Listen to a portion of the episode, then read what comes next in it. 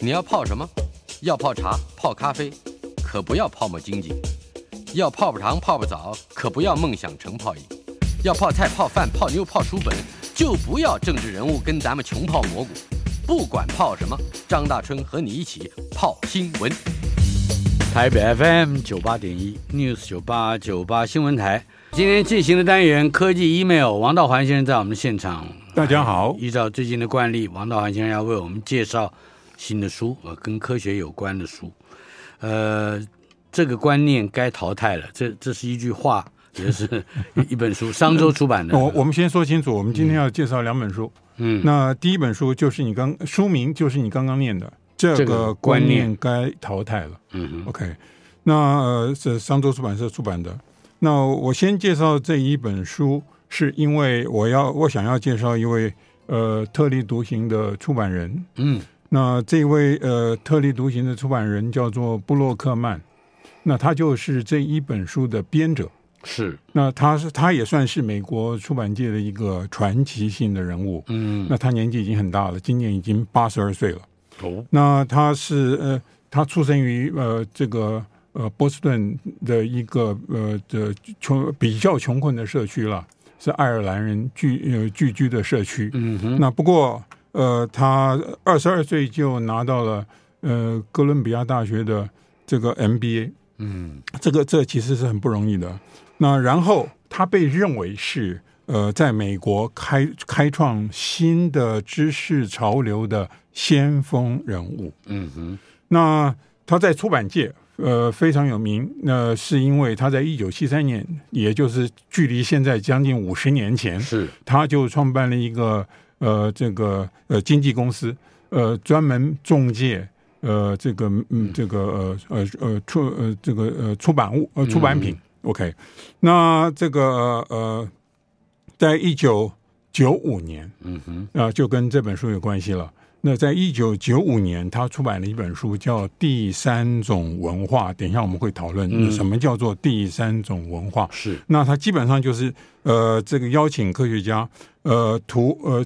利用他们对于真实世界所呃做的研究，嗯哼，所获得的证据，来这个讨论呃人类的现实问题。嗯哼，那然后呢，他又创造呃创造了一个呃创办了一个所谓的俱乐部。那那一个俱乐部就被认为是跟欧洲史上呃沙龙有同样嗯的性质。那这个 Reality Club， Yes，那在嗯，在欧洲史呃，在读这个呃欧洲文化史呃，特别是最近五百年，嗯呃，你一定会读到一章专门谈沙龙所曾经发生的作用。嗯， 那沙龙这一个呃字，事实上是从呃英文翻译过来的。可是这一个英文单字，你要是追溯它的起源的话，可以追溯到呃十六世纪的呃意大利。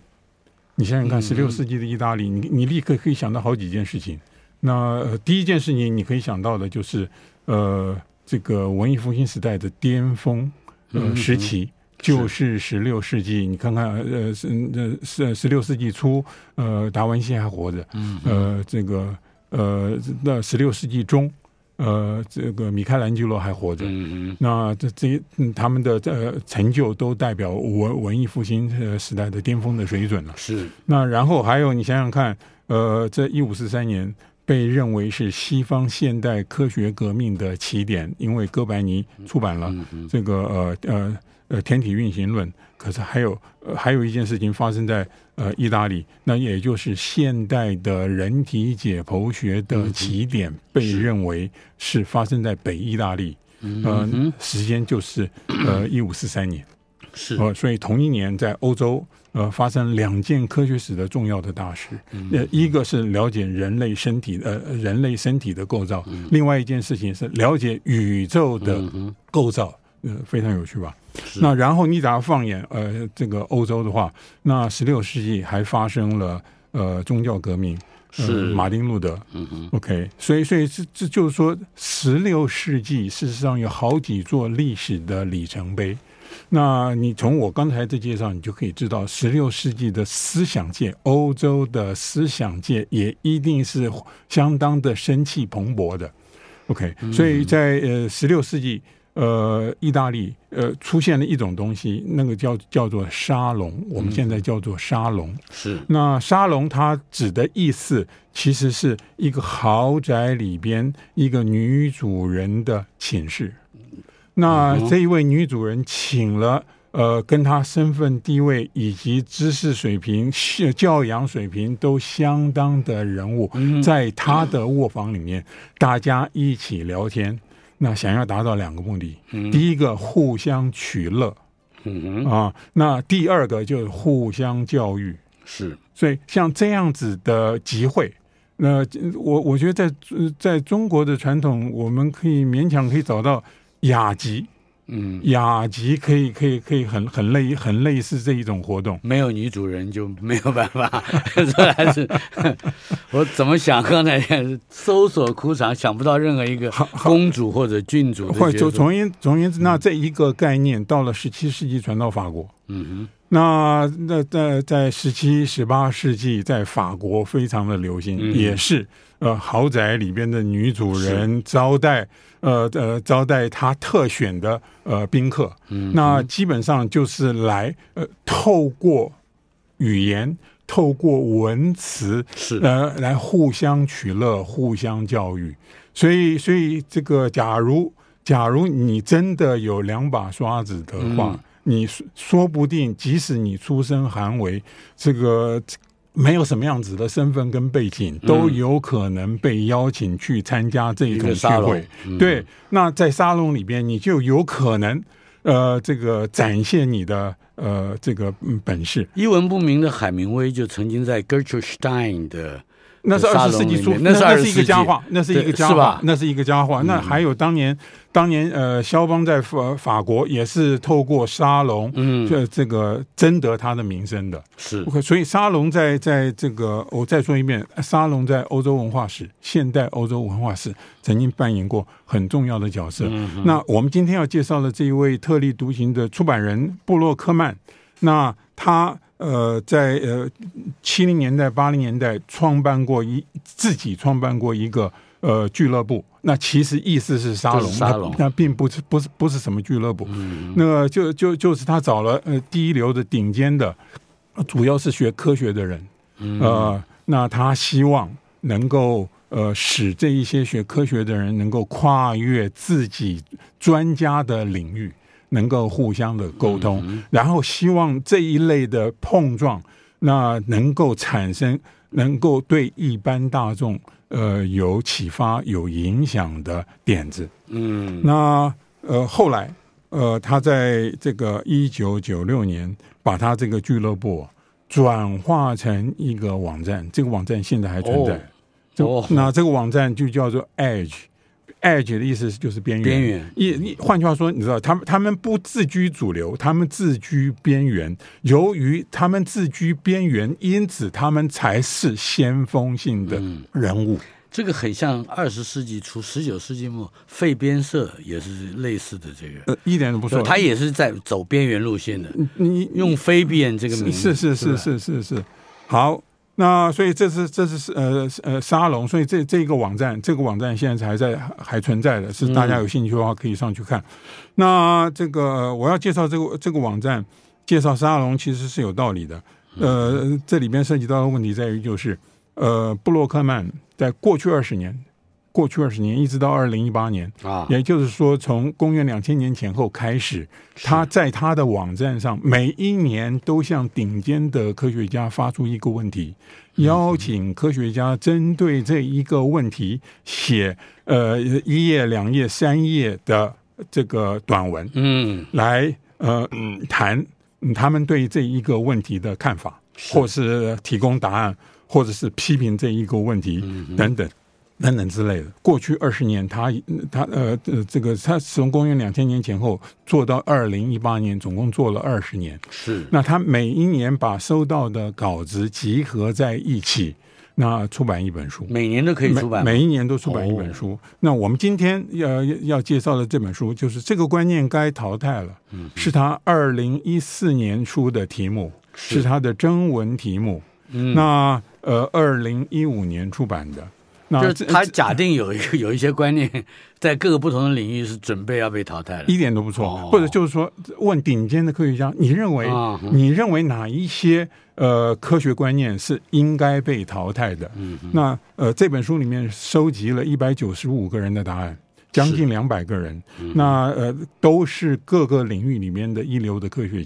科学嗯家，所以他们有各种不嗯不同的看法。所以这一本书不是让你一页一页看的，啊哈这本书基本上就是让你一个点子一个点子来看。嗯那你甚至你你根本就不不必呃重视呃关呃关心他们的顺序，你随便挑一个点子，嗯，只要你有空，呃，去咀嚼一番。那这嗯像像我的话，我我我第一个要看的，事实上是我本行里面的观念，我看看有哪一些人认为那个观念已经应该被淘汰哪，一个应该观被念放弃。啊、我不，我我很关心的，譬如说演化，嗯呃，呃，譬如说天择。呃，这个譬如说这个适者生存，嗯譬如说社会达尔文主义，像这一类的概念，我我真的很想知道，呃，我我的同才或者是其他的第一流的科学家到底是怎么样去思考这一些概念的。嗯，那所以这本书，这本书它这个呃，它的编者布洛克曼是这么样的一个人。那这本书的性质是这个样子的。我刚刚已经说过了，呃，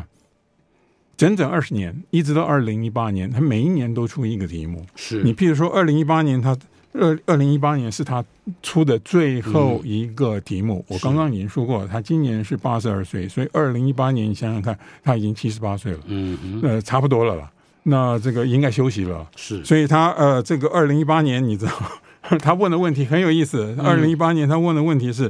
呃呃，请问你认为最后一个希望呃你希望有答案的科学问题是什么？哎，这是和这是大灾所以问，啊宣告退休，那呃那而且也非常有意义。对对啊，对。那换句话，他是真正他他问的问题，其实指的就是说，你科学研究的终极问题到底是什么？嗯， OK，所以你他问这个问题，表示就是他已已经想要退休了，已经透露了他的心，呃，这个是嗯这个呃心思了。OK，所以我我我读到这一读到这当年我读到的时候，呃，我立刻就想到圣经里面的那句话，那、这个提摩太后书。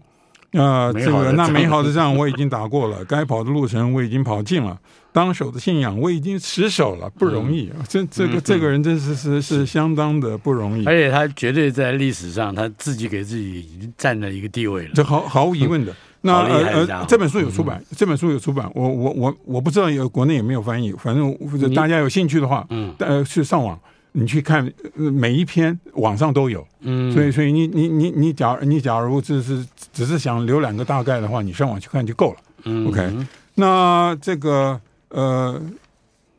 呃，关于二零一八年的这个问题啊，是呃，总共有将近三百个人答复，哦，所以你在那是你上网你可以看，你是可以看这到个的两倍。对对，是呃呃有将近三百个人，嗯那是呃多了三分之一了。那这里是我我我就举出两个例子了。那有有两位学者，呃，有两位都是科学科学的。啊哈，那呃呃，其中一位就是他问的问题是，呃，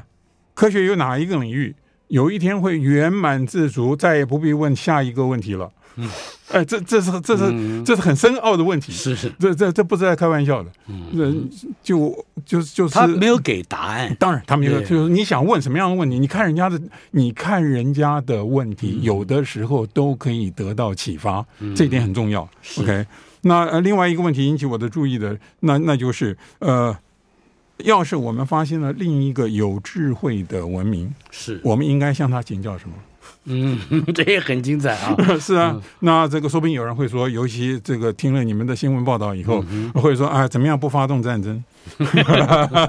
不过我觉得这个，要是我们发现了另一个智慧文明，我们该向他请教什么？这个问题绝对比有说这个世界上有没有外星人来的有意有意义的对多，毫无疑问的，毫无疑问的，因毫无疑为问的它牵牵涉到我们对自己的这已经表示自己的心虚，嗯和跟虚心。是 OK，那呃，你你看看啊，二零一七年他提出来的问题是什么？嗯二零跟跟我们今天读的这本书的问题很很很相近的，嗯，那就是哪一个科学词汇或者是概念，嗯，你认为呃，应该有更多的人明白。科学名词，对呀、那譬如说，我是这你要问我的话，嗯你也我讲立演嗯我化立刻答案当然就是演化， 毫无疑问的嘛，毫无疑问的，毫无疑问的。OK，那呃这也这也有一本书，那你不愿意看书的话，上网去上网去有，啊嗯哈每每一篇都有。OK，那呃，二零一六年的问题也很有意思。嗯呃，二零一六年的问题就是说，呃，你认为最近的科学新闻，呃，也就是科学新发现嗯了，不然不不会是科学新闻嘛？是呃，你认为最近的科学新闻、科学新发现最有趣的，也就是最重要的是什么？嗯然后你你说明一下，你为什么认为它有趣或者是重要？嗯这是好问题啊，这是相当好的问题啊。嗯那所以我，我现在就要谈呃所谓的第三种文化了， The third 就是 culture 嗯一九一九九零年代他出的书啊、哦。我顺便再讲一下，他事实上在一九八零年代末期啊，我刚刚不是讲嘛，他在五十年前，就一九七几年的时候，他哎就成立了一个 Reality 出版是的出版的经纪公司嘛。啊，那经济工作他在八零年代末，他重出重金，他是一个经纪公司哦，可是他出重金去游说第一流的科学家来写科普。嗯所以从从八零年代末开始到九零年代，一直到现在，有越来越多的第一流的科学家，呃，出来写科普。那我认为都是完全是他的功劳。嗯 OK，那是是嗯到到目前为止，这个呃，美国仍然是这个呃全世界科普产科普产量的大国，嗯无论值无论量都是大国。嗯， OK，那也都呃跟这位作者编者有很大的关系。毫无毫毫无疑问的，毫无疑问的。OK，那呃，他的第三种文化，他他这个呃这这呃这一本书，它的灵感，它的灵感呃来自于当年的呃呃一九五九年出版的一本呃演讲稿，有直接的关系，那就是两种文化。嗯那我还记得很清楚，我我们这个应该是读高中时候吧，呃，应应该是对，应该是读高中的时候，嗯这个呃，这个两种文化的概念传到传到国内来，那个这个媒体上这连篇累牍都在讨论，在报道，我我我我自我自己都受到很大的影响。那这个呃，一知半解的也读了很多的东西。那现在呃，这这一这一篇重要的讲稿，呃这个在台湾已经翻翻译出版了，出版了，好像最近还出版，呃，第二次出版。嗯，那呃，他的作者是 C.P. Snow，是英国人。那这个呃，他已经过世了。嗯不过呃，他的这篇演讲稿就是一九五九年的演讲稿，讨论到了其实我们今天仍然关心的问题，特别是大学教育。是 OK，那他就是这位呃作者就是 C.P. Snow，那他是一个物理学家，他也是一个小说家，那他更是呃在呃呃第二次世界大战的时候是英国政府的科学顾问，所以他受封爵位。OK，那所以他也一九五九年，呃嗯嗯，那那个时候他已经过了五十岁了，那人生的经验非常的丰富了。那他就提出他的观察，以及提出提出他的批评。是他认为在呃这个思想界，呃，那基本上有两种文化，呃，一一一一个是科学科学人，呃呃的文化，呃，一个是文化人文人或文化人的文化。OK，那 C.P. Snow 他认为人文与科学已经成为两个独立的圈子，彼此不相交流，他认为这是不好的。呃，对于整个呃文化的发展，呃跟进步，这是不好的。那呃，他举了一个例子，他的演讲演讲稿里面举一个例子非常有名，那但到现在已已已经变成典故了。那那就是呃，他认为呃，他就那就是啊，科学家假如不读莎士比亚的话，那就会被认为是缺乏文化教养，甚至被科学家自己都认为这样是缺乏文化教养。嗯好，那问题出在哪里呢？问题出在啊，呃，你要你要是任何人不知道热力学第二定律的话，却没有人觉得、他也是呃缺乏他是文化缺乏文化教，没有人，没有没有人，等一这下是不对称，这是不对称的。我也就有另外一个不对称的例子，台台湾非常著名的一位科学家、物理学家顾颖其明，他就曾经说过，他说你们这些学历史的人，我是懂历史的，但是呃，这个这个我、呃你们这些学学历史的人，你们懂物理吗？哎这这这这也就是这个不交流，或者说不对称，我应该不是单向的。这这这个是很很很好的一个例子了。嗯，不过呃，这个呃，S-，Snow 举的例子有趣，他用呃莎士比亚来对比热力学第二定律，就重要性而言、是 o k 那所以说引引人注意就在这里。那呃这个呃呃，C.P. Snow 他认为热力学是最深刻、最普遍的科学定律。嗯哼，你只要想到它的意义，你的内心中就不由得不兴起敬畏之情。是啊、这是真的。那呃，这么重要的科学原理，自认为有文化教养的人，怎么能够不知道？？怎么能不知道？今天进行的单元科技 email，王道涵先生刚才为我们留下了一个问题：这么重要的科学原理，自认有文化教养的人怎么能够不知道？说的 是热力学第二定律。是，那呃，所以，所以我拿到这本书以后啊，呃，我我在随便翻目录的时候，我我看到呃，居然有呃两位科学家在讨论热力学第二定律，我就特别的感兴趣。然后其其中的一位科学家特别的警警告我们，嗯，呃的对于呃热力学第二定律呃的认识跟了解哈，不要太轻浮，不要太轻，不要太。轻浮。OK，嗯哼那那这里就涉及到什么叫做热力学第二定律。嗯那热力学第二定律在科学史上非常有意思，那那就是那是他十九世纪上半叶呃发现的。哼，嗯，那呃，我们一谈到十九世纪啊，我们往往有一个先入为主的刻板印象，我们就十九世纪就是生物学革命的世纪。是呃，我们认为十九世纪最重要的科学家是达尔文，这话是不错了。嗯可是问题在于，呃，在十九世纪，在其他的科学领域里面，也有非常基本的突破性的进展。你譬如说，呃，热力学就是其中之一，嗯还有电学。电学一直到十九世纪，呃，中叶才大体的，呃，这个、呃、有了一个样子。到了十九世纪下半叶，呃，才完成。嗯哦，这这这这个这个就是这个在十十九世纪，其实呃所有的科学领域都有重要的发展，而不仅仅是只是呃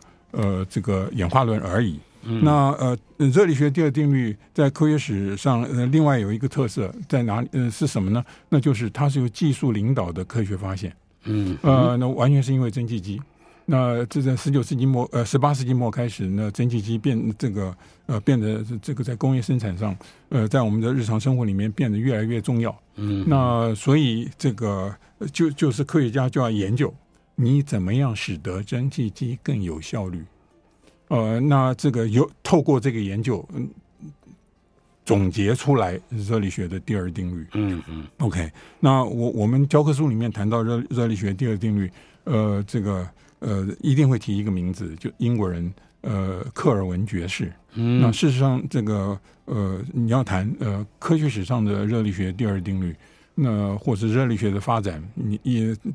不仅仅是英国人，还有呃呃好几位其他的德国人，呃至少有两位呃其他的德国人，嗯也也也是非常重要的人物。呃，可是呃，我们在教科书上经常会读到一个名呃人物叫做克尔文爵士，他是英国人。是那他担任过这个呃呃伦敦王家学会的会长。嗯嗯那这个呃呃，一八九二年，呃，他还是英国第一位选入呃上议院的科学家。嗯那他在呃十九世纪中叶，在电学还没有完全搞清楚的情况之下，就参与了铺设大西洋电缆的工作。是那他因此他因此这个得到呃得到了好几个专利，呃赚了大钱。嗯呃，他是他是科学史上，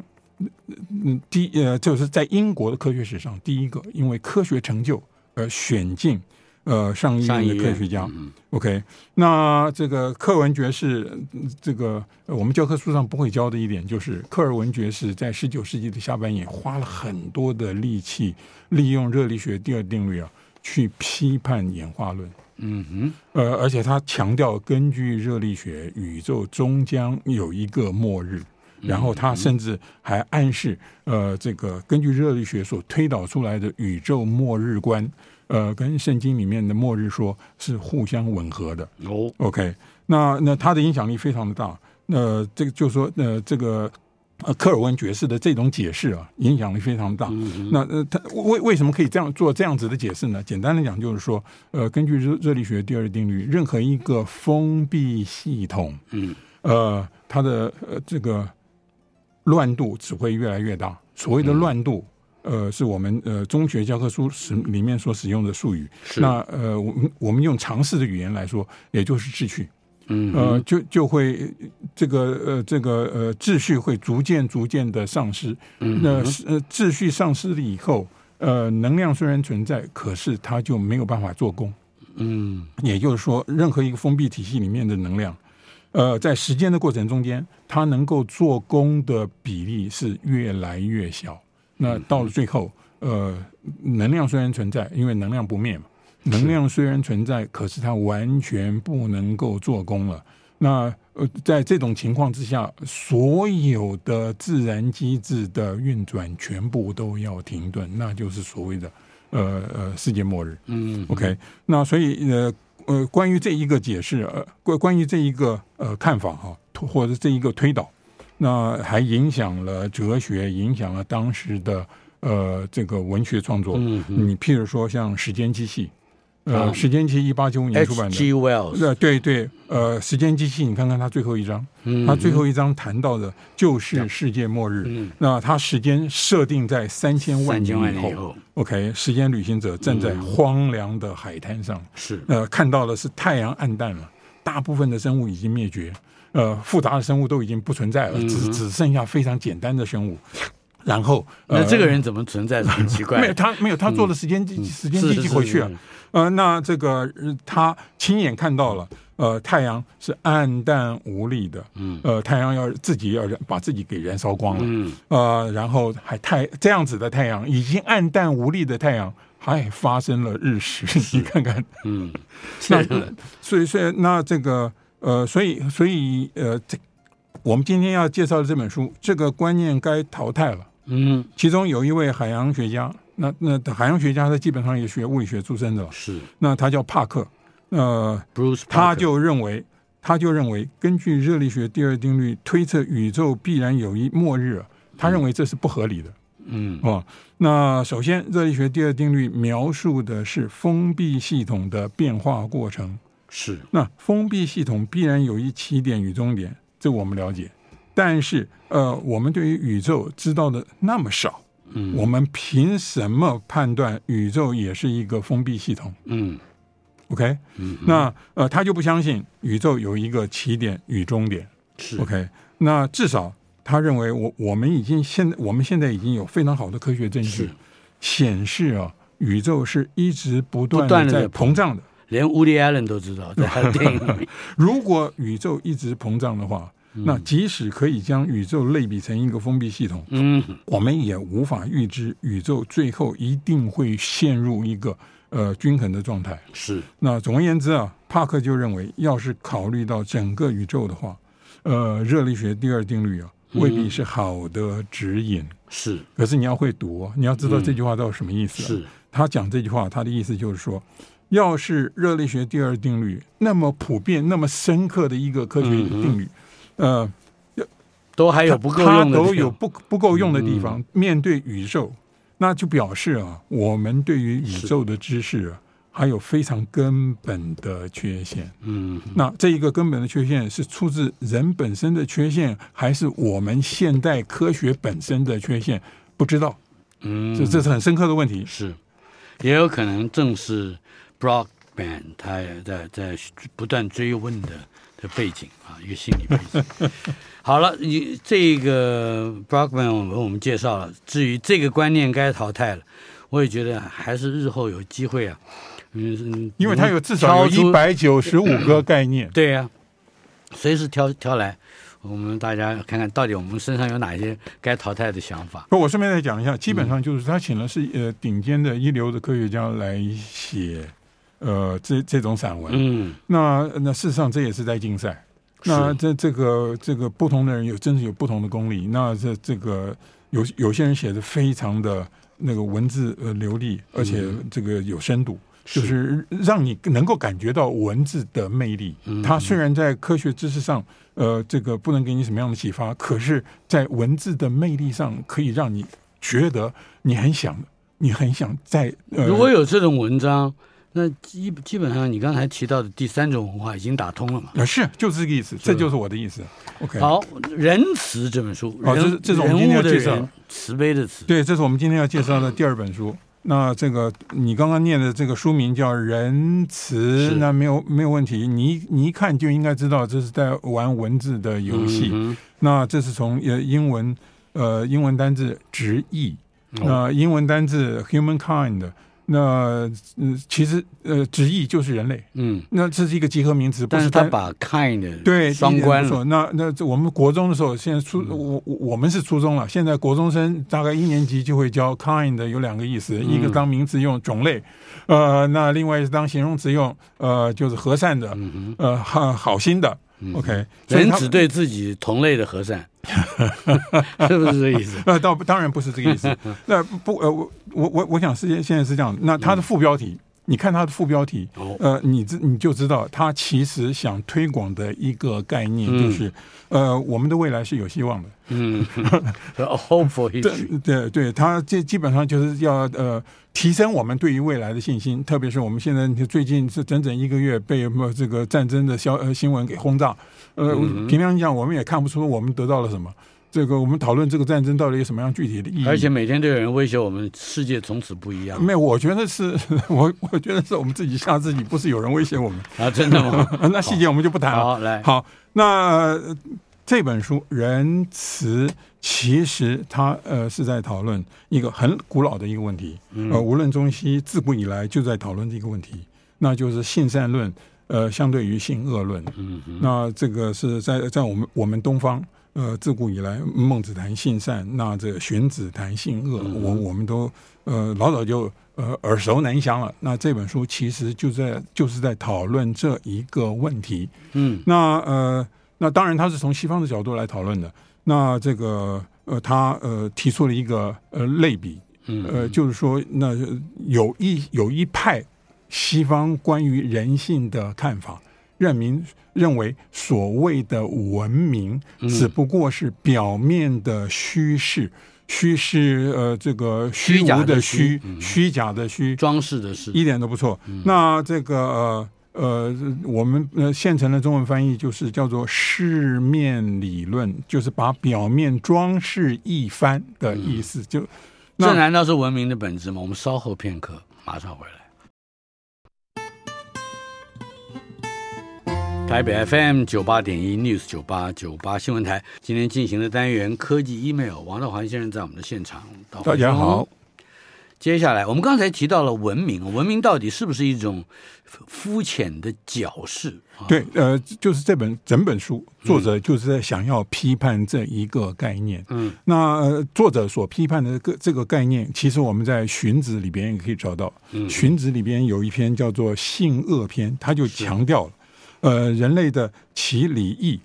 治法度，嗯，是以矫饰人之情性，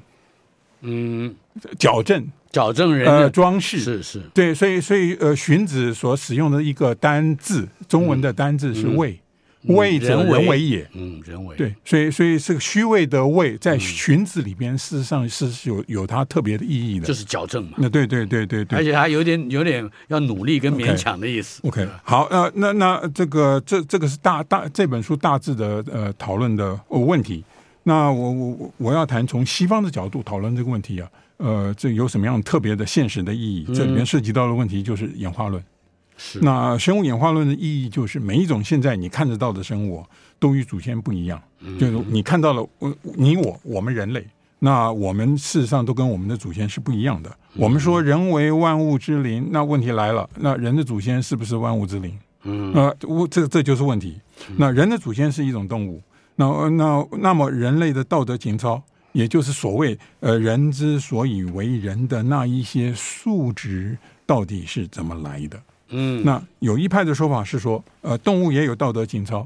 只不过具体而为。不那么明显。哦嗯 OK，那另一派的说法，那就是人类创造了自己，嗯意思就是说动物并没有什么道德情操。嗯，那中国第一部比较完整介绍生物演化论的著作就是《天天演论》嘛，是，那是一八九八年出版的嘛。那这个是翻译的，嗯那呃原著就是英国的呃科学家呃叫做赫胥黎的呃他写的，那他的书名就是《伦理与演化》。嗯哼，他其实那本书就是在讨论这个问题：人之所以为人，到底是来自天性还是来自矫饰嗯哼，啊？那过去半个世纪啊，呃，灵长类社会行为的观察报告大量的出现，那对于人的观察与实验结果也大量出现。那从一九九零年代起，人类道德情操的自然史。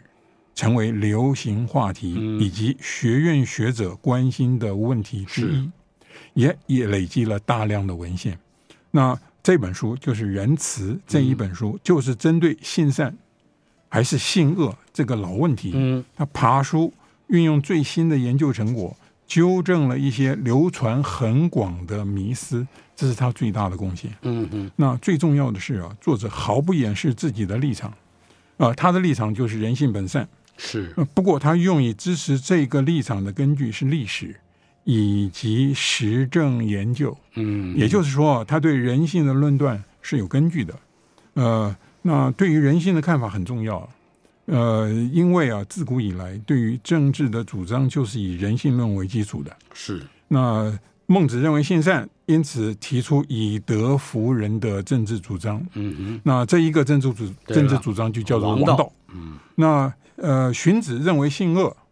呃，因因此提出以刑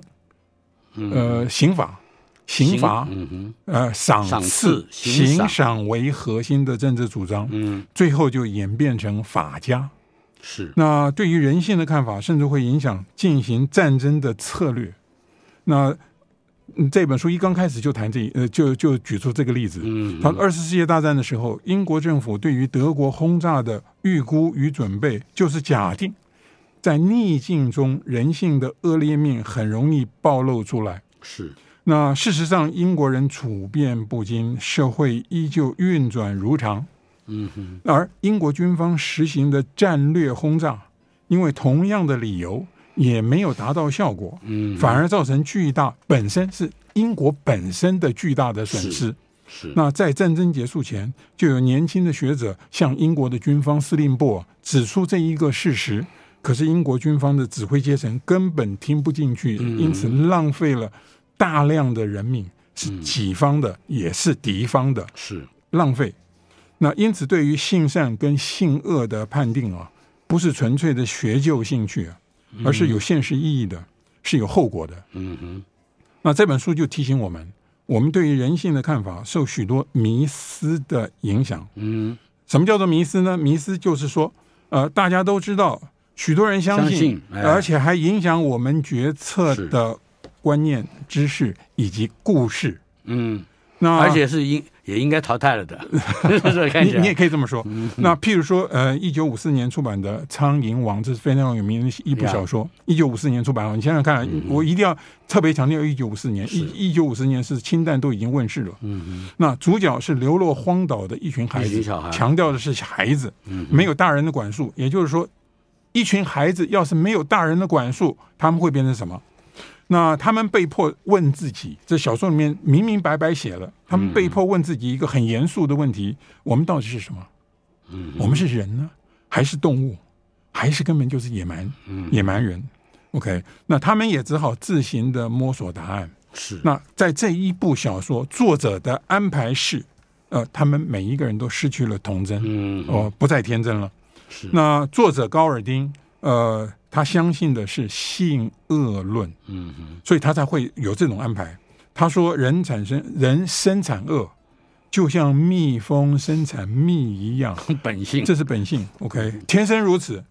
呃，他得到呃一九八三年的诺贝尔文学奖，嗯使得这一部小说、啊、成为呃，就是在至少在英语世界里边，嗯哼，呃，这个中学的必读书书单是，的。OK，那作者以真实世界，就是我们这本书啊，就是《仁慈》这一本书的作者，他用真实世界的实例来证明《苍蝇王》这一部小说并不能反映人性。嗯，就是《苍蝇王》这一部小说里面所刻画的人性不是普遍的。嗯，那《苍蝇王》刻画的这部小说是扭曲的，是扭曲的人性。嗯、那呃，为什么我我们的作者敢这么说呢？嗯他举出他有一个证据实例，他有证据嗯实例，实例，就是一九六五年的六月，纽西兰有六个青少年是上了一艘船，结果那艘船漂流出去，漂流到大海之中，南太平洋，呃，漂流了八天，搁浅在一个荒岛上，真的是荒嗯岛，没有人知道的岛。船上只有他们六个人，没有大人，他们最大的十六岁，最小的十三岁。是那那六个青少年，两年三个月以后才获救。那哦他们的经历证明，《苍蝇王》绝对不会，嗯并不反映真实。嗯，因为那六个青少年组成了一个运作良好的社群，没有内斗，没有暴力，没有冲突，跟《苍蝇王》这部小说里面所描述的完全相反。是其实啊，其实啊，我们早就看过这样的故事。嗯你想想看，我们小时候看的故事，我们小时候就读过一本小说，叫做《十五15少年年漂漂流流记记》。你你知道吗？这部小说的事事实上原文是法文，嗯哦，那这个是日译本的书名。日译本的书名汉就是就是使用这些汉字，十五少年漂流记》。OK，那这个是这个呃，一八八八年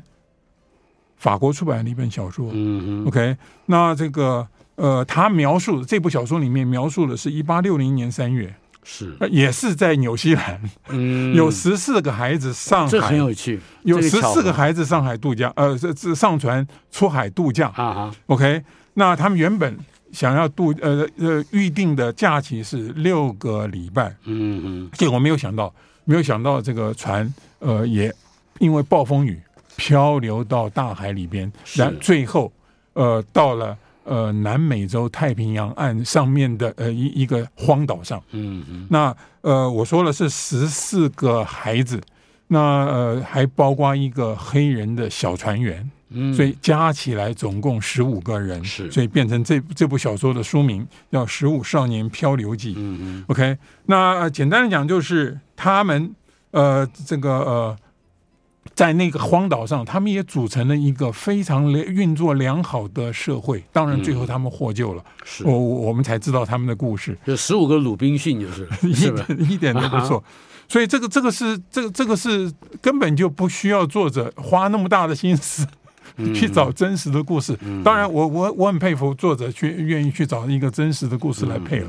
OK，所以嗯就是说，你即使是写小说，你你也也有也有两种完全不同的想象方式。那所啊我以嗯个人看起来觉得威廉高定是已经有先入为主的对于人性，嗯我我是采取失望的那个态度。呃，我的感觉是你还是要看他的背景。呃，我一再的强调他的背景，这里面涉及到的就这里面涉及到的问题就是，呃，一九四五年原子弹爆炸，然后这个呃呃这氢氢弹也也呃发明。那你想想看，人类有毁灭自己、毁灭地球的能力。那在这一种情况下，你对于人性可以抱有什么样子的期望呢？仁慈时报出版。